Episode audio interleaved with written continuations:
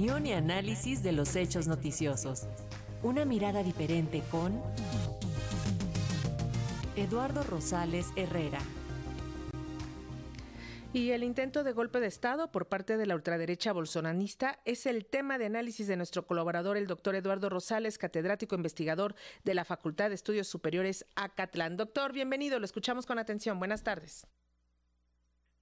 Eh, eh, querida, querida Eli, queridos eh, amigos radioescuchas, pues el pasado 8 de enero, pues turbas de simpatizantes del expresidente Jair Bolsonaro tomaron por asalto la sede de los poderes federales en Brasilia con la intención de generar un golpe de Estado que destituyera al presidente electo democráticamente y en funciones desde el primer día de este año, Luis Ignacio Lula da Silva. Durante cuatro horas reinó el caos y la confusión porque los manifestantes incursionaron en las instalaciones referidas y llevaron a cabo actos vandálicos, al mismo tiempo pues, que exigían una, intervención militar para deponer al actual gobierno. Ante esos acontecimientos, pues las fuerzas del orden llevaron a cabo la detención de más de 1.500 rijosos, de los cuales ya han sido liberados más de 600 y otros tantos permanecen detenidos. El Ministerio de Justicia estaría por liberar 50 nuevas órdenes de arresto en contra de presuntos cabecillas que lideraron la toma de dichas instalaciones. En este contexto, el gobernador de Brasilia, Ibanez Rocha, pues fue suspendido de sus funciones por 90 días y Anderson Torres, secretario de Seguridad de Brasilia, como ya lo refirió la nota informativa, pues fue destituido. Cabe señalar que este último individuo fue exministro del presidente Jair Bolsonaro. Los hechos, los hechos narrados hasta aquí podrían denominarse crónica de un asalto anunciado, toda vez que el expresidente y militar en retiro Jair Bolsonaro nunca reconoció su derrota en los pasados comicios en los que buscó la reelección. Desde enero de 1919, cuando asumió la presidencia, se convirtió en una especie de clon tropicalizado del expresidente estadounidense Donald Trump al asumir posturas de ultraderecha, con un discurso racista, misógino, negacionista y autoritario, características distintivas de sus pronunciamientos durante toda su administración. Las coincidencias, pues de lo ocurrido en Brasil con los hechos registrados el 6 de enero del 2021 en el Capitolio de Estados Unidos, saltan a la vista.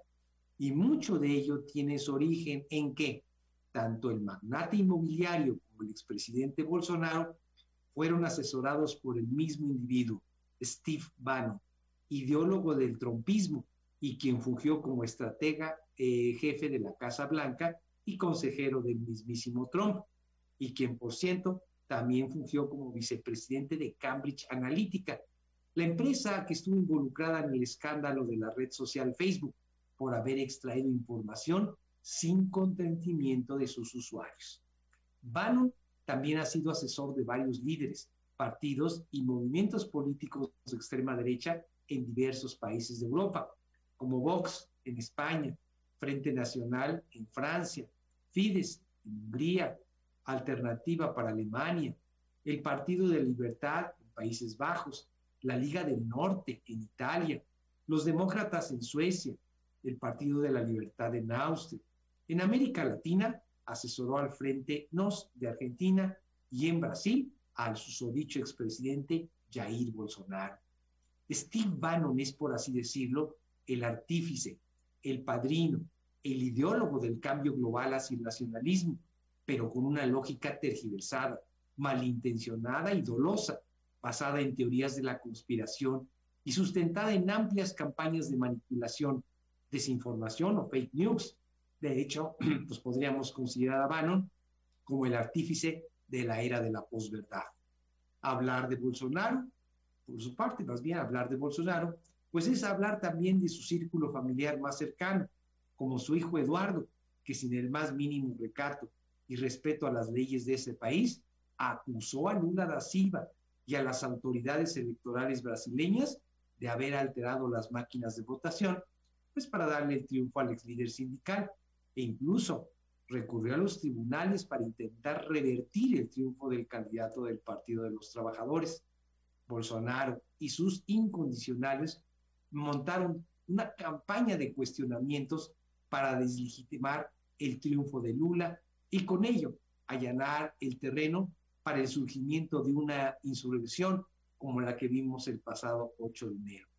Así las cosas, muchos fervorosos seguidores y admiradores del ultraderechista Bolsonaro se sintieron apoyados, se sintieron envalentonados como para realizar un asalto a la sede de los poderes federales, ejecutivo, legislativo y judicial, a efecto de hacer un llamado a los militares para destituir a Lula da Silva.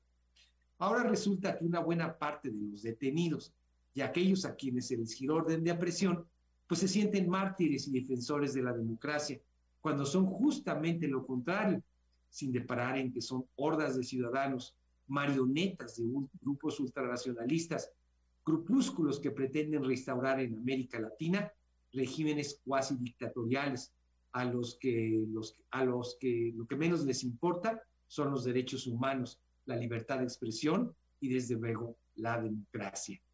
Como podemos observar, las instituciones, el Estado de Derecho y los gobiernos democráticos están gravemente amenazados por un movimiento ultranacionalista internacional y que en América Latina ya ha cobrado varias víctimas, como ha ocurrido en países como Nicaragua, Venezuela, Guatemala, El Salvador y este en Perú y otros más. Por lo que respecta a Brasil, pues ojalá en Lula da Silva y sobre todo los ciudadanos conscientes e informados logren salvar este momento y alejar el fantasma de una dictadura militar que, como ocurrió en el siglo pasado, gobernó Brasil a sangre y fuego. Querida Leni, queridos amigos radioescuchas, yo soy Eduardo Rosales y como todos los miércoles, este fue mi, comentario para Radio Educación, la primera, la única y por supuesto la mejor radio cultural e informativa de México. Y se lo agradecemos muchísimo, doctor Rosales. Muy buenas tardes. Un abrazo. Otro de vuelta. Hasta luego.